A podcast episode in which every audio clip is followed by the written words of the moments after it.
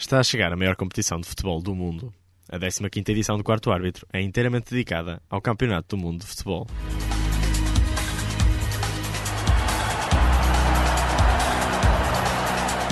Quarto Árbitro.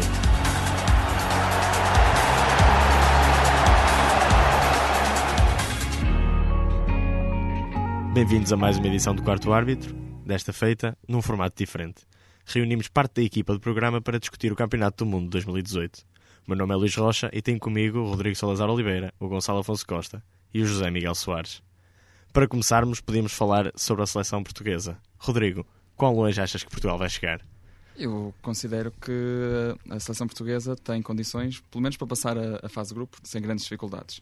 Tem ali a, a Espanha, que é sem dúvida a maior dificuldade e agora até está mais fragilizada por causa da questão do, do treinador Lopetegui ter saído, mas os jogos com, contra Marrocos e o Irão parecem-me acessíveis e acho que conseguimos chegar longe. E achas que numa equipa com tanto talento faz a diferença a mudança de treinador? Considero que em termos, se calhar, táticos, e... não, mas se calhar pode mexer com o balneário, eh, os jogadores eh, sentirem alguma tensão. Gonçalo, o que achas que vai acontecer a Portugal durante o Mundial? É assim, eu acho que Portugal, se calhar há semelhanças do que, do que vimos, por exemplo, da Grécia de 2004. Eu tive, por acaso, a, a ler algumas coisas, sobretudo do, do Carlos Daniel, e o que ele diz eu acho que é muito verdade, que é a Grécia não, na altura, fazendo agora aqui um paralelismo, a Grécia na altura não foi melhor do que ninguém, mas ninguém conseguiu ser melhor que a Grécia. E eu acho que o segredo de Portugal tanto no Campeonato da Europa anterior como neste Campeonato do Mundo, vai ser muito essa. Nós, na verdade, não vamos, na minha opinião, conseguir ser uh, no nosso jogo de bola corrida, de, de posse, de velocidade. Não me parece que a gente vai conseguir ser muito melhor do que as seleções que estão presentes no, no Mundial. Mas acho é que, uh, até porque a Espanha terá responsabilidades em passar em primeiro lugar, acho que hum, o que nos deve preocupar é evitar que as outras equipas, tanto no resultado como na exibição, mas obviamente mais no resultado, sejam melhores que nós.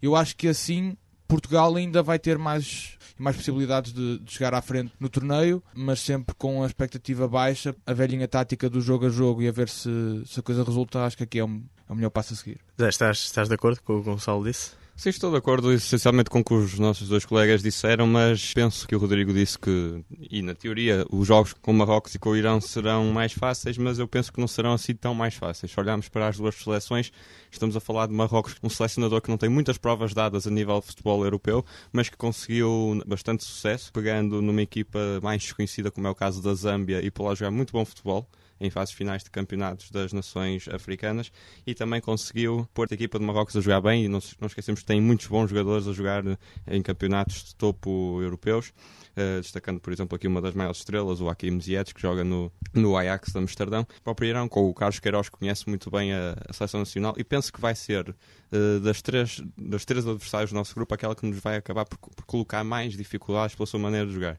porque trata-se de uma seleção muito vertiginosa, com um ataque muito rápido, com, principalmente com dois jogadores, que é o Sardar Asmundo do, do Rubin Kazan e o Ali Reza, o extremo que teve em destaque no, no Asia Alkmaar esta época, e pode-nos colocar uh, muitas dificuldades. Em relação ao jogo com a Espanha, eu acho que é fundamental, não, não é decisivo, mas é fundamental pelo contexto de ser o primeiro jogo. É, é muito importante uma boa entrada em prova, quer a nível de resultado, como é óbvio, quer a nível de exibição, e eu acho que Portugal tem tudo para conseguir não perder com a Espanha, mas também não pode pensar nem a jogar muito defensivo para o empate, nem em abrir-se demasiado para, para tentar marcar e depois sofrer no, no contra-ataque. Penso que a história de Lopetegui sair animicamente pesa, mas acho que de longe, de forma alguma, Portugal terá vantagem acrescida por causa disso, porque os espanhóis quererão com certeza dar uma, uma boa uma boa réplica. Neste sentido, eu apostava na inclusão do, de uma equipa mais, mais compacta no meio campo, com um médio um terceiro médio além do William Carvalho e João Moutinho, como Bruno Fernandes, que pudesse cair em cima da, da fase de construção de Espanha, no caso do Sérgio Busquets, por exemplo. E também uh, apostava no Gonçalo Guedes, que é um jogador que esteve em destaque no, no campeonato espanhol e que poderá aproveitar as costas dos laterais espanhóis, que ainda não sabemos, pelo menos do lado direito, quem é que irá jogar, se Carvajal, que se ilusionado na final da, da Liga dos Campeões, ou o jovem Odriozola, que, que fez uma grande época ao serviço da Real Sociedade. Sim, a meu ver, a, a maior arma de Portugal é a capacidade de anular as outras equipas e não propriamente o futebol próprio. Uh, vimos isso no europeu, uh, no jogo contra a Croácia, por exemplo. A Croácia tem uma seleção muito boa, talvez melhor que a nossa, e uh, conseguimos anulá-los completamente e num lance fazer o gol e, e passar.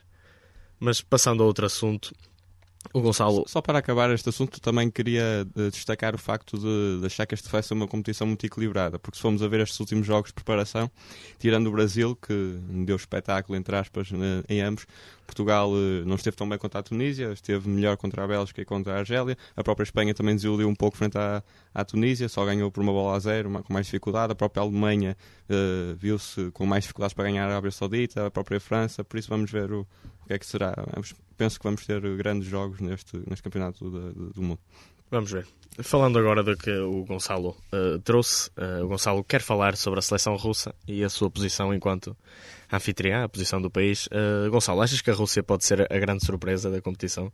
Eu, da, da Rússia, tive a tomar especial atenção, sobretudo, à sua participação na Taça das Confederações, que, apesar de tudo, enfim, é dos, dos três torneios séniores aquela que se dá menos importância, mas, na minha opinião, até tanto pela parte da Rússia, tanto pela parte de seleções mais fortes com um grande potencial para vencer, como é o caso da Alemanha, deu para ver ali alguns traços e, enfim, futurologia daquilo que vai ser o campeonato do mundo. E eu acho que a seleção da Rússia e as equipas russas, em geral, pecam por uma, uma questão muito simples. Como toda a gente sabe, a seleção, a seleção e o campeonato russo está repleto de, de dinheiro. É um, é um país que dá muitos fundos ao desporto rei e isso desde alguns anos tem de certa forma impedido que as grandes promessas do futebol russo saiam para outros campeonatos que de facto têm qualidade e vem-me à cabeça há uns anos a, a, possibilidade do Oleg Shatov jogar numa equipa e num campeonato mais competitivo que a Liga Russa, numa equipa com mais visões de futuro de competição que o Zenit. Isso não aconteceu. E não aconteceu porque lá está, o campeonato é muito rico em termos de, de dinheiro e isso, a médio e longo prazo, impede que, que a seleção nacional, que é uma das poucas que pode contar com quase não todos os, os seus jogadores ano após ano, enfim, são jogadores que apenas jogam no campeonato russo. Hum, e eu acho que isso, de certa forma, desmotiva um bocadinho a seleção da Rússia e o que eu pude perceber, tanto de, da parte dos fãs como mesmo dentro de campo, é uma seleção que não lhe falta qualidade, de facto é uma seleção repleta de talento, mas de certa forma falta-lhe motivação para chegar mais longe. Isso obviamente pode mudar num campeonato do mundo. Acharia estranho isso acontecesse, se isso acontecesse dado que não fizeram por ganhar, ou não fizeram tanto por ganhar a Taça das Confederações, que é sempre um torneio organizado em casa, uh, é prestigiante para o país e deixa água, água na boca para os, para os adeptos. Mas de facto, esta seleção da Rússia acho que pode encontrar muitas dificuldades contra uma seleção como a Arábia Saudita, porque acho que a, a seleção da Rússia é uma seleção lenta, sobretudo no processo defensivo, uma seleção um tanto quanto envelhecida, sobretudo, e tivemos a falar antes do programa, no experiente guarda-redes Akinfiev, se bem que, obviamente, na posição de guarda-redes isso é menos relevante, mas uh, não prevejo que a Rússia possa, possa passar. Embora lá está tendo qualidade, não me parece que é uma, uma seleção pronta para assumir o, o objetivo de passar aos, aos oitavos de final. Mesmo tendo em conta que está num grupo com a Arábia Saudita, o Egito e o Uruguai, e jogar em casa, não, não achas que não passa a fase de grupo? Não passa porque, lá está, é uma seleção que lhe falta Uh, falta-lhe velocidade, falta-lhe. Os espanhóis gostam muito de usar esta palavra ganas, que nós dizemos vontade. Falta-lhes realmente essa, esse, esse outro fator de querer ganhar, de querer assumir a competição em casa. Eu acho que falta à Rússia, e por exemplo, faço aqui um paralelismo em 2010 com a África do Sul, que era uma seleção em que toda a gente conseguia prever que num grupo com México, Uruguai e França era uma seleção com muito poucas possibilidades, mas a gente viu a alegria no jogo deles. Eu não vejo alegria no jogo da Rússia. Não vejo um povo, de modo geral, preocupado ou, ou muito preocupado em vencer, em fazer a festa. Eu acho que a Rússia tem muito poucas possibilidades, até uh, por, uh, por, por, jogar contra uma seleção como, como o Egito, que tem, como todos sabemos, um, um grande jogador que fez, que fez uma, uma excelente época, o Mohamed Salah. Mas mais que isso tudo, eu acho que o coletivo do Egito e da Arábia Saudita, mais a qualidade que toda a gente conhece do, do Uruguai, eu acho que isso fará com que a Rússia, se e isto é uma, uma previsão, se não acordar, entre aspas, cedo, eu acho que a Rússia aqui pode fazer, pode fazer apenas um passeio de três jogos uh, e deixar a, a, competição para seleções que, que, queiram jogar mais e que queiram ganhar. Rodrigo, achas que as situações de violência do, dos adeptos russos no, no Euro 2016 uh, podem ter consequências na organização deste Mundial? Eu considero que é claramente um fator a ter em conta, nomeadamente em termos de segurança, e, e, e desejo que não, que não aconteça, não, como é óbvio. Mas antes eu gostava de destacar o que o, o Gonçalo disse e dizer que, que não concordo uh, em certa parte, porque acho que tem um, um, grupo não muito complicado, na minha opinião. Acho que, pelo menos para disputar, e não, não diria que é logo excluído, acho que consegue disputar. E acho que tem uma coisa uh, muito interessante que é a maior parte dos jogadores, praticamente todos, jogam na Rússia e estão habituados a jogar com, juntos e nas mesmas equipas, e acho que isso é um fator essencial para uma seleção. Nota-se até uh, com a seleção portuguesa de 2004, uh, eh, até mesmo a, a, campeã europeia, que tinha muitos jogadores que jogavam juntos, nomeadamente, respectivamente no Futebol Clube de Porto e no, e no Sporting e acho que isso para uma seleção é essencial. Para além do facto de que está uh, a jogar em casa, e acho que isso também pode ser um, um fator um, a, a, favor, e, nomeadamente ter os adeptos. Mas sem uh, violência, não é? a correr bem, não é? Sim, a correr bem. Zé, estás, estás de acordo com a análise do, do Rodrigo ou do Gonçalo? acho que não vale a pena entrar pela questão da, da violência, pelo pouco que tenho visto, quer da, da Taça das Construções, foi uma espécie de ensaio geral Acho que a nível da organização está tudo no máximo nível de exigência.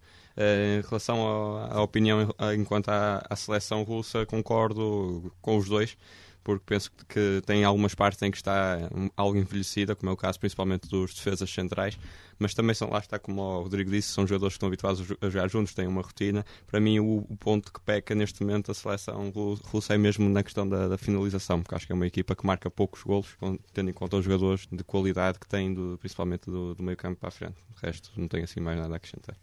Por falar em jogadores de qualidade, uh, Zé, querias falar sobre o jogador revelação de. O jogador revelação, o jogador a ter em conta de cada é verdade, grupo. Deixo já aqui a sugestão, porque os nossos ouvintes têm à sua disposição neste momento no JPE, num artigo de alguns jovens a ter em conta e jovens que já, já têm grande montra no futebol europeu, que falo, por exemplo, de Timo Werner, eh, o Zivkovic do Benfica, o Alex Ayobi do Arsenal. Sim, escrito, eu, escrito por outro membro da, escrito por outro equipa, membro da equipa não está precisamente o Felipe. Eu optei por uma via alternativa, optei por trazer, eh, destacar aqui um jogador por cada, por cada grupo eh, mais desconhecido, mas que possa ter em conta. Numa altura também estamos até no mercado de transferências, por isso estejam à vontade para, para comentar. Começando pelo grupo A, o, o Gonçalo estancou a Arábia Saudita e eu estive a ver o, o, o jogo da Arábia Saudita, a preparação com a Alemanha, que acabou por perder 2-1. Uh, Deu-me a entender que é uma seleção que, melhorando algumas debilidades defensivas, pode criar muitas dificuldades neste grupo. Uma seleção muito rápida. Neste grupo. E deixo destacar o extremo direito,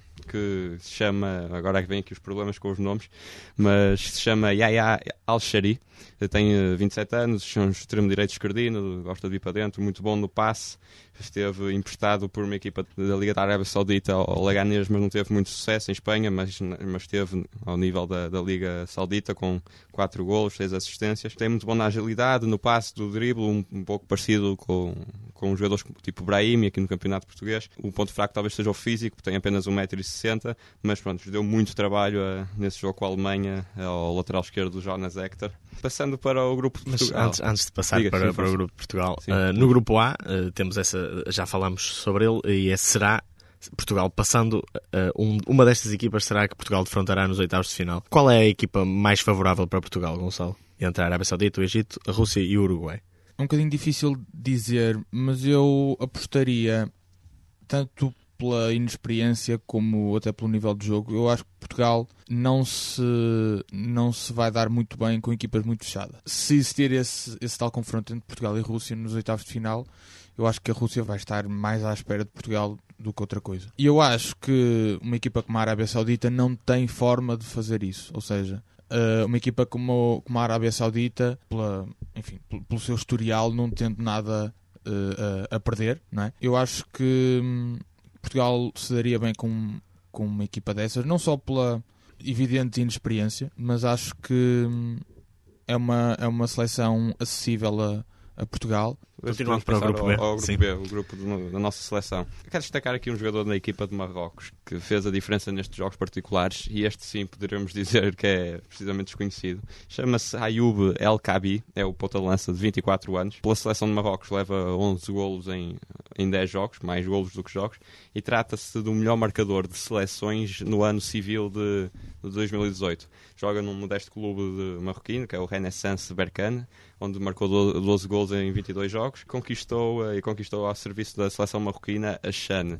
Passo a explicar o que é, é a CHAN. Co- Toda a gente conhece a CAN, que é o Campeonato das Nações Africanas, e a CHAN é organizada pela mesma, pela mesma federação, mas é a única diferença é que só alinham jogadores que joguem nos campeonatos eh, africanos. Não deixam as seleções convocar os, os craques que joguem nos campeonatos europeus. Interessante. lá está, pontos fortes, o golo, que tem muito golo e velocidade, pontos fracos, lá está a falta de alguma experiência a nível europeu. Sim, num, Eh, grupo de, num grupo de Portugal e Espanha, eh, obviamente salienta-se salienta-se uma- muitos jogadores, né? E mesmo em Vamos ver o que é Marrocos. que estas duas seleções conseguem. Não, eu, desculpa, só, só Força. para acrescentar aqui uma coisa. Eu acho que eu acho que aqui Marrocos vai ser o wild card, ou seja, eu acho que o Irão, mesmo sendo uma seleção evidentemente mais experiente nestas leads que a seleção de Marrocos, eh, aliás, o Irão te- participou na última, na última edição, só, só Marrocos deste grupo é que não participou no Mundial 2014 no, no Brasil.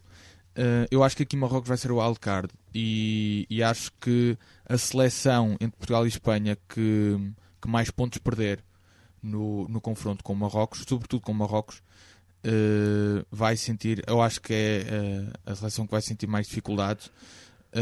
A minha aposta é que dentro de eh, entre Portugal e Espanha eu confio que as duas seleções vão ganhar, mas eh, desconfio um bocadinho mais da participação portuguesa. Uh, mesmo com, com a saída de, de Lopetegui, uh, não me parece que, que a seleção vá mudar, a seleção de Espanha vá, mudar alguma coisa no, na sua forma de jogar. Uh, e portanto, eu acho que, que Portugal aí poderá ter mais dificuldades que a seleção espanhola. Ainda assim, espero que Portugal passe pelo menos em segundo lugar. Falando agora do. Falámos do grupo de Portugal, que é o que certamente mais, mais nos interessa, por isso agora vou tentar não me alongar muito no, nos outros grupos. O grupo C, já temos aqui uma das grandes candidatas a ganhar, a França. Eh, eu destaco um jogador eh, muito jovem ainda, de 22 anos, mas que já está avaliado em cerca de 25 milhões de euros, que é o Benjamin Pavard, que foi é, um defesa que pode jogar quer a defesa central, quer a defesa lateral direito. É muito bom no passe, muito bom também no, no desarme e na resistência. Talvez tenha ponto fraco a, a- a- a pouca velocidade e a competência ofensiva, no entanto, e também na escolha de muitos adeptos franceses que eu tenho lido, é o grande candidato a ocupar o lugar lateral direito em vez do já conhecido e experiente eh, de Gibril. Por- Sim, eh, é um, é um grupo que acaba por ser interessante pela luta pelo segundo lugar. Teoricamente, a Austrália, Peru e Dinamarca. A França deverá levar o- primeiro. Eh, Rodrigo, quem é que achas que vai roubar o segundo lugar? Ora, eu, eu acho que uh, a Dinamarca uh, costuma surpreender, nomeadamente com, quando o Bentner marca aqueles gols a Portugal num, num Europeu 2012. Uh, acho que pode também roubar aí o segundo lugar. E o Peru, lá está, tem as ganas que o, Sim, sim. o Gonçalo falava há bocado, também acho que pode fazer uma boa campanha. Prosseguindo para o grupo D, temos aqui já mais uma das potências, a Argentina, eh, e uma equipa que eu também gostava de destacar, que é a Croácia. Para mim são quatro boas equipas, mas o meu destaque individual vai para a Croácia e falo de Ante Rebic. Trata-se de um extremo barra ponta de lança de 24 anos do Eintracht Frankfurt. Esta época, em 28 jogos, marcou 9 golos e também já leva um gol pela seleção, porque tem ainda poucos jogos pela, pela seleção, mas tem uma velocidade incrível, eh, a tal ga- garra, ganas, como está- vocês estão a dizer, melhorando talvez só um pouco a técnica e jogou nos dois jogos de preparação da, da Croácia antes do Campeonato do Mundo, por isso tudo indica que possa jogar também no Campeonato do Mundo e foi nada mais, nada menos que o grande carrasco do, do Bayern de Munique na, na final da, da Taça da Alemanha deste ano a marcar os dois golos do Eintracht Frankfurt. Sim, eh, Rodrigo, mais uma vez, pergunto-te: eh, não havendo grupos da morte eh, eh, neste Mundial, há este grupo, Este grupo. muito equilibrado. Eu acho que é Quais são as duas equipas muito- que achas que vão passar? Não, não te consigo responder essa, essa pergunta. Acho que pronto, a Argentina tem um, um historial uh, muito grande. A Islândia, Messi, não é? Sim, tem a, a Islândia que também nos surpreendeu no último europeu. A Croácia, eu acho, como já se disse aqui, que tem um- uma equipa muito interessante, jogadores com muita qualidade e estou muito ansioso para ver o que é que a Croácia vai fazer, porque acho que vai, vai chegar longe. E a Nigéria, eh, também eh, muito forte a nível físico, também pode fazer eh, uma boa prestação. Não, não sei mesmo quem é que consegue passar o grupo. Passando, passando para o grupo E, Luís, se me permites, eh, temos aqui aquele que, na minha opinião, é o grande favorito a ganhar o Campeonato do Mundo. Trata-se do Brasil, por aquilo que tem feito, quer ao- no nível da qualificação para o Europeu, quer ao, para o Europeu não, para o Mundial, peço desculpa, quer ao nível destes dois jogos de preparação que fez antes de, antes de começar a competição. Apresenta um futebol eh, muito coeso, uma equipa muito coesa e, e não perdendo aquela magia, porque se formos ver, o Brasil mudou muito com o tempo se formos ver aqueles últimos mundiais, tipo da África do Sul onde, e da Alemanha, onde o Brasil acabou por ser eliminado numa fase ainda precoce, não na fase de grupos, mas numa fase ainda pode-se considerar precoce, porque sempre se foi associada também aos ritmos do samba, aquele futebol espetáculo de magia, de Ronaldinho Gaúcho, Robinho, A etc. picanha. Eh, mas este ano, este ano penso que o Tite, o treinador, veio, veio incluir um futebol muito europeu também. Quase todos os jogadores desta convocatória jogam na Europa, à exceção de 3, 4, se não me engano. E veio trazer um, um Brasil muito mais coeso e muito mais forte taticamente. Nesse sentido, o meu destaque vai, no entanto, para, a equipa da Sérvia. eh, que é uma equipa que também já tem jogadores que jogam juntos há, há muito tempo. E eu quero destacar aqui um, um jovem médio de 22 anos que se chama Marco Grujic, pertence ao Liverpool. Eh, esteve este ano emprestado da segunda parte da temporada ao Cardiff eh, da- do Championship, eh, que até ganhou o prémio de melhor jogador jovem da- do clube, tendo apenas chegado em janeiro. Tem uma grande presença física, segura super bem a bola, pode jogar nas três posições do meio campo, desde mais para trás a construir à frente. Para mim, à frente, a chegada à área é talvez o ponto que possa evoluir melhor. Eh, e também fez parte da, da equipa que ganhou Mundial Sub-20 eh, pela Sérvia ao Brasil eh, na final nos penaltis em 2015 e pronto, está tá, tá um pouco tapado quer no clube quer na seleção, porque no clube agora já não há americano, mas há Fabinho, há, há Anderson, há Milner e na seleção há, há Matic e há aquele jovem de, de, de seu nome Sergei Milinkovic Savic que está avaliado no Transfer Market em qualquer coisa como 90 milhões de euros. Sim, sim, um jogador da Lazio, muito bom. Eh, Neste grupo, Brasil, Suíça, Costa Rica e Sérvia, ah, eu, eu acho que há que ter atenção novamente à Costa Rica, surpreendeu em 2014 e acho que este ano neste grupo reúne essas condições para surpreender no- novamente, senão eh, a Sérvia passaria em segundo. Eu, eu gosto Acho muito da, Suíça. da, da Suíça. Eu acho que, que tem qualidade e, e não sei o que é que poderá fazer neste, neste Mundial, mas, mas gosto muito da seleção da Suíça. É, é um bocadinho, eu comparo sempre a seleção da Suíça como um, como um relógio.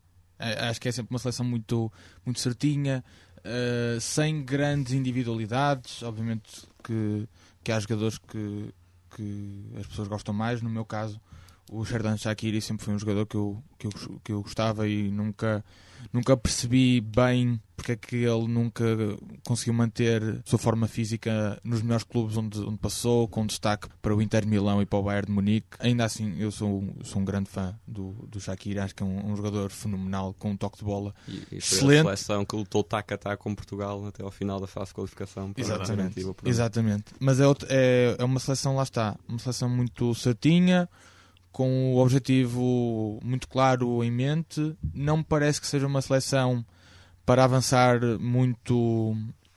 pa- Para avançar muito no, no torneio. O, o Luís falava do, do grupo da morte, do suposto grupo da morte, entre aspas, da, Sim, da. Argentina. Mas eu acho que este, analisando uh, as quatro equipas, as duas equipas europeias são muito fortes, são muito difíceis de bater. Eu acho que o Brasil, eu não concordo muito com, com o Zé na parte que o Brasil é o grande favorito. Para mim, obviamente, uh, para mim é, será sempre uma seleção com uma. Enfim, com. Não só com um coletivo, um coletivo com melhor qualidade, que eu acho que a Alemanha o tem, uh, mas também com uma forma, uma forma de jogar diferente. Uh, mas isso anali- uh, vamos analisar quando, quando falarmos da, da Alemanha. Mas eu acho que este grupo, com grande destaque para, para a Costa Rica também, que não é uma seleção, obviamente, de desprezar, eu acho que o Brasil costuma sentir dificuldades contra equipas que sejam, lá está, muito certinhas, muito focadas no seu, no seu objetivo. Eu acho que a Suíça e a Sérvia, mas com destaque para a Suíça, eu acho que vai ser uma, uma grande dificuldade. E acho que o Brasil, uh, se passar em primeiro com 7, 6 pontos, uh, não é geneira nenhuma. Uhum. Passando então, como disseste, para o grupo F, grupo da, da seleção alemã, uh, eu destaco aqui um jogador do, do México. Uh, apesar de toda esta polémica, o México não deixa de ser uma seleção com grandes individualidades e também muitas caras conhecidas do futebol português. E eu destaco um jogador que já, que já aprecio há, há, há bastantes anos e que, e que tem vindo este ano a, a ganhar grande destaque, que é o Arvin Lozano, o extremo do, que joga atualmente no PSV. Trata-se de, de, um jogador que foi formado no Pachuca, do México, jogou lá várias temporadas e no ano passado o PSG adquiriu por 15 milhões de euros e foi uma das figuras da, da Liga Holandesa, que o PSV acabou por por ganhar o campeonato, fez 19 gols em 84 jogos para um extremo, não, não é um ponta-lança, volto a referir, uh, é muito bom. E para quem não conheça, é muito parecido com, olhando para o campeonato português, é muito parecido com outro compatriota mexicano que joga o Porto, o Jesus Corona, e também com o Gelson Martins. Do, do, do, Sporting, eh, porque são, é muito forte no, no drible, mas na minha opinião, em relação a estes dois do Campeonato Português, acaba por ser mais assertivo e, e com isso conseguir muito mais muito mais golos, como, como acabei de, de, referir. Falamos então também da, da Alemanha, como o Gonçalo sugeriu. Desiludiu-me um pouco nesta preparação, por isso é que eu digo que o Brasil é a equipa mais equilibrada, mas claro que nunca se pode pôr de parte a seleção Sim, alemã. preparação é preparação, afinal de contas. Claro. E um, Lozano não é surpresa nenhuma, para, pelo menos para os adeptos do, do Futebol Manager, que já o acompanham há bastantes anos. Uh, sobre o grupo G, quem, quem trazes? Grupo G, uh, tem aqui a Bélgica, o Panamá, a Tunísia e a Inglaterra e eu trago talvez aquela que foi a grande surpresa ou uma das grandes surpresas na, na, convocatória da seleção dos Três Leões. Muita gente falou da, da não ida de Joe Hart para a baliza uh, e, na, na convocatória de Jack Butland, Nick Pope e Jordan Pickford. Mas eu trago aqui uma das grandes surpresas, que, que é um médio chamado Ruben Loftus-Cheek, pertence aos quadros do Chelsea e esteve este ano emprestado ao Crystal Palace, onde fez uma época fantástica. Uh, é novo ainda, dois anos, é muito forte, tem 1,90m um, fez dois golos, cinco assistências, tem muita experiência nas camadas jovens da seleção inglesa e pode jogar no meio, também para o flanco, é forte na, na passada com a bola, é forte no passe e pode ser um grande jogador para, para entrar no decorrer de, da partida para estabilizar ali o meio campo inglês. Consegue, Rodrigo, consegue a Inglaterra ter competitividade, competitividade suficiente para avançar para além, dos, do, para além do que tem feito recentemente? Eu acho que sim. Eu acho que este grupo tem uma, uma Bélgica que, que lá está, também como disse da Suíça, também gosto muito de ver jogar. E tem muitos jogadores uh, a nível individual, muito bons. E acho que, se calhar para mim, a Bélgica é capaz de estar superior um, à Inglaterra. Sim, até Mas... provavelmente será o último Mundial desta geração de ouro da, da Bélgica, sim, sim, Hazard, sim. de companhia. Sim, todos a jogarem juntos, pelo menos. Mas acho que a Inglaterra também tem uh, capacidades e até histórico para conseguir uh, passar uh, sem muitas dificuldades. Sobre o Grupo H, Zé?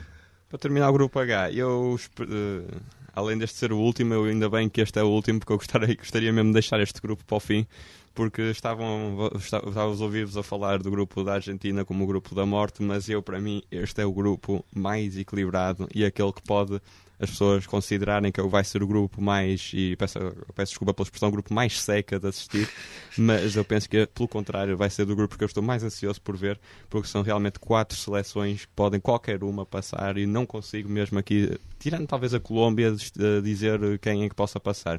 Nesse sentido, falando precisamente da Colômbia, houve há, pouco, há poucos dias uma notícia da, da, da seleção colombiana da lesão do lateral esquerdo habitual, o, o Frank Fabra, e nesse sentido eu destaco aqui um jogador que já, que já gosto bastante, uh, que tem 25 anos, que se chama Johan Mo Moica. É um lateral esquerdo, mas muitos consideram um médio esquerdo, uh, que esteve este ano emprestado ao Girona, que foi uma das grandes revelações do, do campeonato espanhol, a equipa do Girona, uh, e que, mas que pertence ao Raio Vallecano. Em 32 jogos fez um golo e 4 assistências, por isso é muito bom no, nos cruzamentos, é muito bom na velocidade e na, e na, e na, na aptidão ofensiva. Penso que se crescer um pouco e melhorar a, a vertente mais defensiva, sendo um lateral esquerdo, podemos estar aqui num, num jogador de, de um, um, caso sério de, de, de, defesa esquerda. E lá está, pode mostrar neste Mundial com a tal lesão do, do Frank Fabra, se for titular, que eu penso que será, pode não ser, mas que eu penso que será, uh, poderá mostrar uh, aquilo que vale. E disse que era o grupo mais equilibrado, porque acho que qualquer um pode passar, porque se olharmos a Polónia tem jogadores conhecidos, o Senegal tem um ataque que impõe respeito pela sua velocidade, destacando logo o Sadio Mané. E mesmo Col... o Koulibaly na defesa também. Precisamente, a Colômbia destaquei este Moica, mas havia, tinha dúvidas em mais outros dois ou três jogadores para trazer para este grupo. Uh, e o Japão, uh, muita gente pode não saber, mas eles vão apostar em jogadores com muita experiência ao nível de seleção e destaco para além dos mais conhecidos, tipo o Shinji Kagawa, o, Shinji Okazaki do Leicester, destaco também o, um médio defensivo, Makoto Azebe, que é capitão do Eintracht Frankfurt, que já, já, vai, que já vai com a seleção japonesa ao Mundial, pelo menos desde o Mundial de 2006 na Alemanha. Por falar em Mundial de 2006 na Alemanha, uh, podíamos aproveitar agora para fazer uma viagem ao passado e para falar sobre edições anteriores. Uh, Rodrigo, qual foi a edição do Mundial que mais te marcou? Ora, uh, sem dúvida foi o, Mundial 2010 na, na África do Sul. Eu acho que foi um Mundial que trouxe muita alegria. Falava um bocado, Gonçalo, também da, da alegria de, de, países, nomeadamente africanos. E ainda por cima foi a primeira vez que foi jogado no continente africano, superar as quatro décadas de, do apartheid. E acho que que foi muito especial esse, esse Mundial em termos uh, simbólicos e também até a nível socioeconómico o grande impacto que causou ao, ao país, à África do Sul.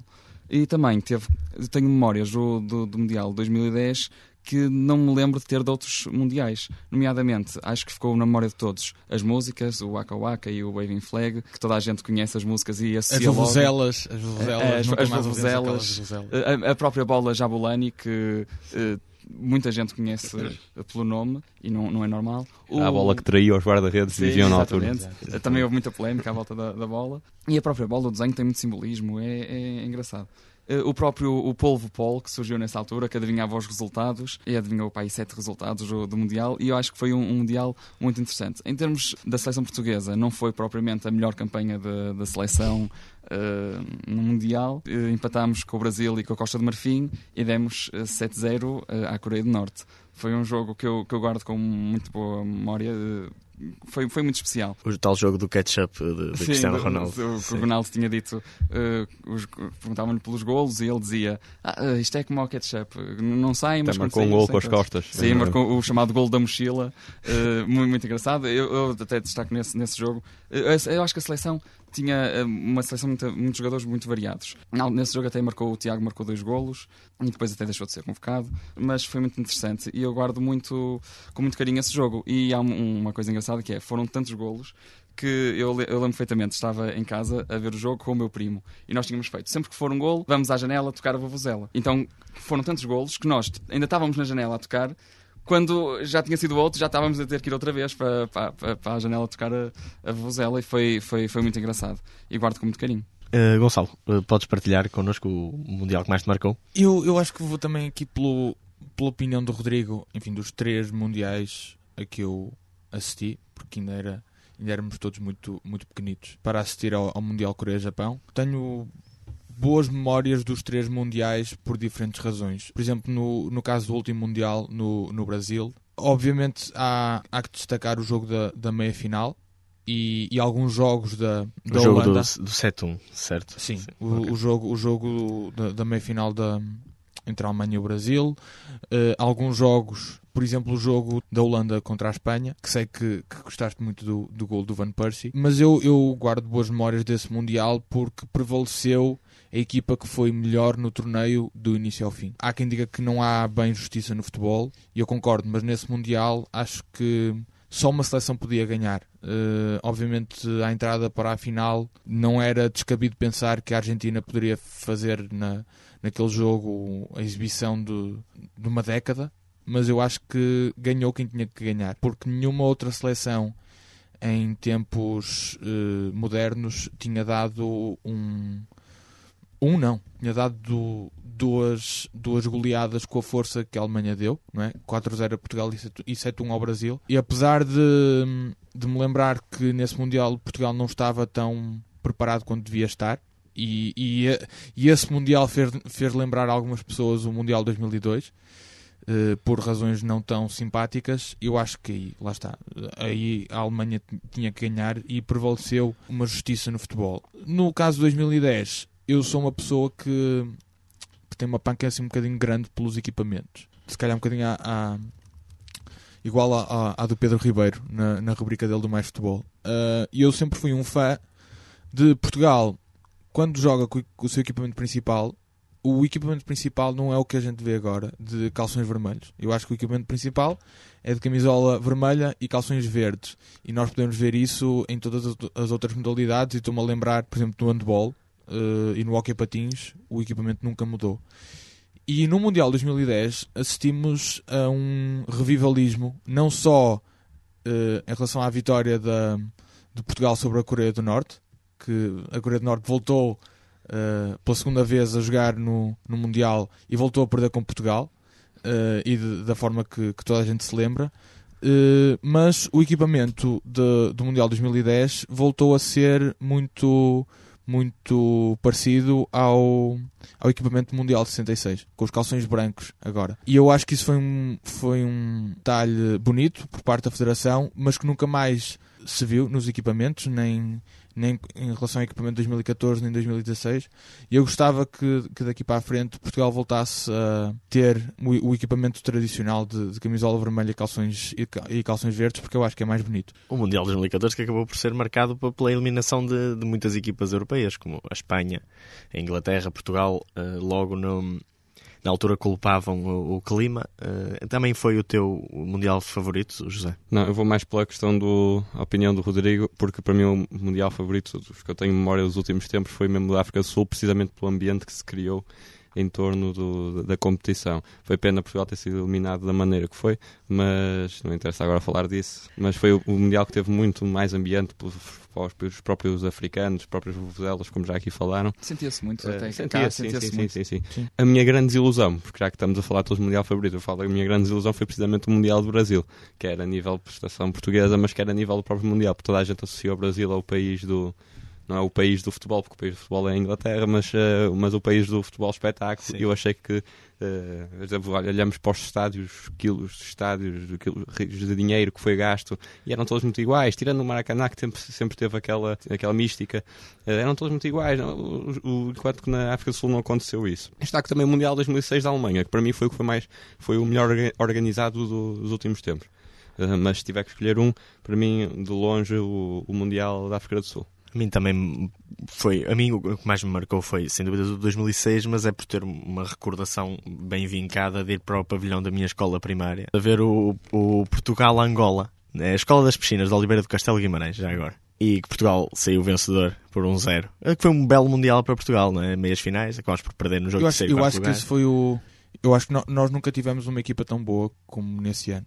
E em relação ao Mundial também, eh, há pouco disse, eh, há pouco disse que o primeiro jogo era fundamental, pela, não por ser decisivo, mas pela entrada na, na competição. Eh, o Euro- o Euro 2016 veio-me veio contrariar porque não fizemos um jogo para ir além contra a Islândia e depois acabámos por ganhar. Mas, mas no 2006 começámos logo a, a ganhar e nos outros dois não. Nos outros dois eh, começámos um pouco a desilusão. No, no de 2010 tinha, eh, empatámos com a Costa do Marfim, depois também empatámos com o Brasil, que era uma da- das potências, e na- em 2014 acho que nem é preciso. Começámos da melhor maneira com uma 4-0 sofrido contra a Alemanha. Um empate 0-4. Verdade, com a agressão do, do Pepe ao Müller, na altura. Para, para concluirmos, eu proponho que falemos do, do melhor golo, na nossa opinião, da história dos campeonatos do mundo. Uh, Rodrigo, qual é o melhor golo de sempre, na tua opinião? O melhor gol de sempre é muito difícil de, de- de escolher. Eh, mas eu, eu destaco dois golos. Eh, um que eu lembro perfeitamente de assistir em direto e, e que tinha- tenho muito carinho por, por esse gol, que é o gol do, do Rames Rodrigues no, no- no último Mundial. Eh, é um golo eh, muito bonito de se ver. Golo ao Uruguai, certo? Sim, sim, sim. Ok. E, É porque ele marcou um- Sim, uma marcou, quantidade claro, engraçada de bons golos. Uh, mas, mas eh, lá está, destaco muito eh, destaco esse, esse golo e destaco um, que, mas isso tive que ir fazer pesquisa para poder falar nele, que não, não sou desse tempo, um golo do Negrete, jogador mexicano do, do México 86, eh, contra a, a Bulgária. E, e também é um, um golo muito interessante, vejam, quem, quem não conhece o golo, vão procurar porque é um golo muito bonito também. Muito bem. Gonçalo, uh, se quiseres falar sobre o teu gol favorito. Eu, eu não parece que tenha muito que falar. Para mim, o gol mais bonito é, é provavelmente o gol mais aclamado de sempre em fases finais do Campeonato do Mundo. É também do, do Mundial México 86, mas é obviamente o gol do Maradona à Inglaterra, em que ele finta meia equipa e depois empurra com, com a delicadeza que só o Maradona tem uh, e teve, neste caso. Uh, eu acho que esse, esse para mim, uh, por muitas outras razões, acho que, que é um é o, é o gol do século. Foi anos mais tarde repetido por Lionel Messi e, e, de que maneira. Nesse jogo em que Maradona também faz um gol bastante discutível, como é o caso da mão de Deus, acho que todos os jogadores conseguem fazer excelentes remates e estou-me a lembrar no último Mundial do gol do Tim Cahill, se não estou em erro, à Holanda, em que ele faz um remate fora da área, não muito enquadrado com a baliza. E eu acho que na questão dos remates é menos complicado para um jogador acertar bem na bola no momento certo, no sítio certo e a bola entrar. É difícil, obviamente, mas acho que é mais fácil do que um jogador, ainda no seu meio campo, partir para a frente com a bola colada nos pés, fintar meia equipa e empurrar a bola para a baliza. Eu acho que aí é necessário um gênio para fazer isso. E eu acho que aí Maradona, gol, este gol de Maradona está acima de qualquer outro uh, marcado até agora nos Mundiais. Zé, qual é o teu gol preferido do Campeonato do Mundo? Eu gostaria de destacar aqui três. Não tenho assim nenhum preferido, preferido, mas sou apologista de mais de golos de. Não gosto muito tanto, não gosto tanto, aliás, de golos de, de finta, como diz o Gonçalo, mais de golos de, de, de, de qualidade técnica mais difícil, uh, mais difícil de executar. Então destaco eh, e vou-te vou dizer aqui dos mancha prazeres, destaque também o golo de Van Persie no, no, último Mundial frente à Espanha, se não me engano, que acho que é de uma, uma execução tremenda. Uh, destaque também o, o golo do Rames Rodrigues, como falou aqui o, o Rodrigo. E depois destaque, obviamente, o golo que, que, que, um jogador português irá marcar na final deste Mundial de, da Rússia e que nos dará o título.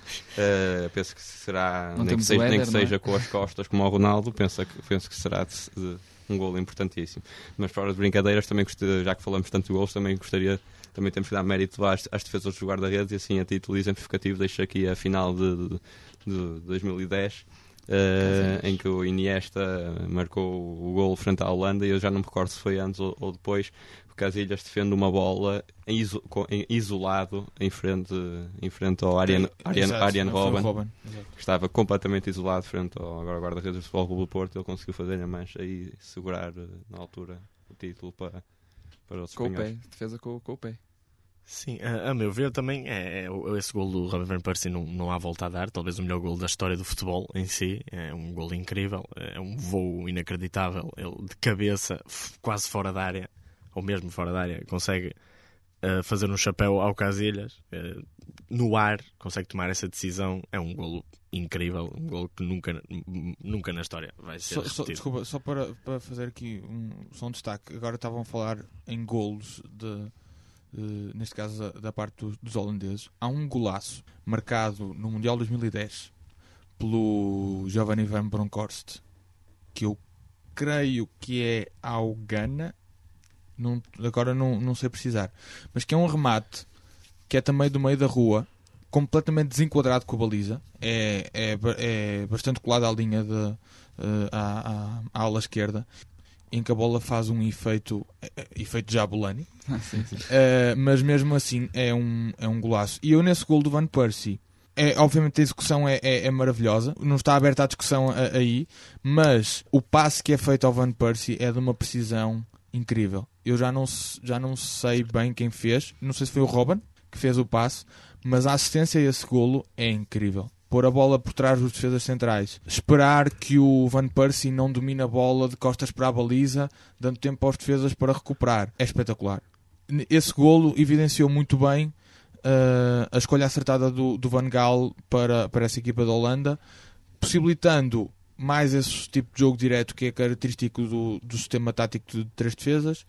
Uh, e quando há um bom avançado de referência na frente, como, é o, como era o caso do Van Persie, uh, esse tipo de jogadas, uh, não digo que sejam fáceis de, de executar, mas são, uh, enfim, são menos difíceis e, e, acho que o gol foi, foi um bom exemplo disso mesmo.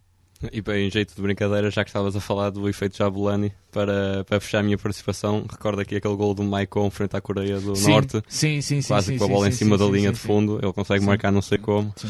E mas foi também um... Oh, Luís, desculpa lá, eu não, não quero mesmo aqui ser chato, mas queria só deixar uma, uma pergunta também a todos. Que é, há pouco tempo vimos a decisão de, de sair por parte do, do Zidane do, do Real Madrid, grande treinador, que conquistou, enfim, três Ligas dos Campeões enquanto treinador principal, mais uma como treinador adjunto, mais eh, um, um campeonato espanhol e que no fim deste tempo decidiu sair. A, a pergunta que vos faço é: vocês acham que, na eventual hipótese de Portugal ser campeão do mundo, acham que Fernando Santos faria bem em renunciar ao cargo? Uma pergunta difícil. Não, não- eu não percebi. A chamada pergunta do Euro Milhões. Se tu achas, eh, se tu achas Se que. o Fernando Santos devia seguir o exemplo do, do Zidane. Ou e- seja, por não já haver ganhei muito mais ganhar, para vou- ganhar e haver Não, muito para a não, outros. não me parece que seja essa a decisão do Zidane.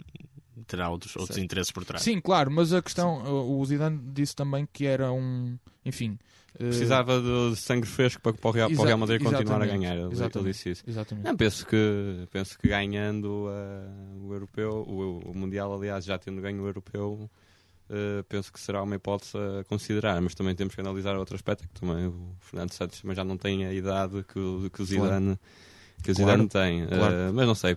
Penso que para sabermos isso, primeiro teremos é que ganhar o, Mundial. exatamente. Com isto, fecho a minha participação. Chegamos ao fim de mais um quarto árbitro. Resta agora esperar por, por quinta-feira e para podermos voltar aos ecrãs gigantes e, e ao futebol espetáculo. Um agradecimento a todos que estiveram em estúdio e ao Fábio Gomes, que esteve nos cuidados técnicos. Não deixes de nos acompanhar em jornalismo.net ou na Engenharia Rádio. E já sabes, não fiques em fora de jogo. Quarto árbitro.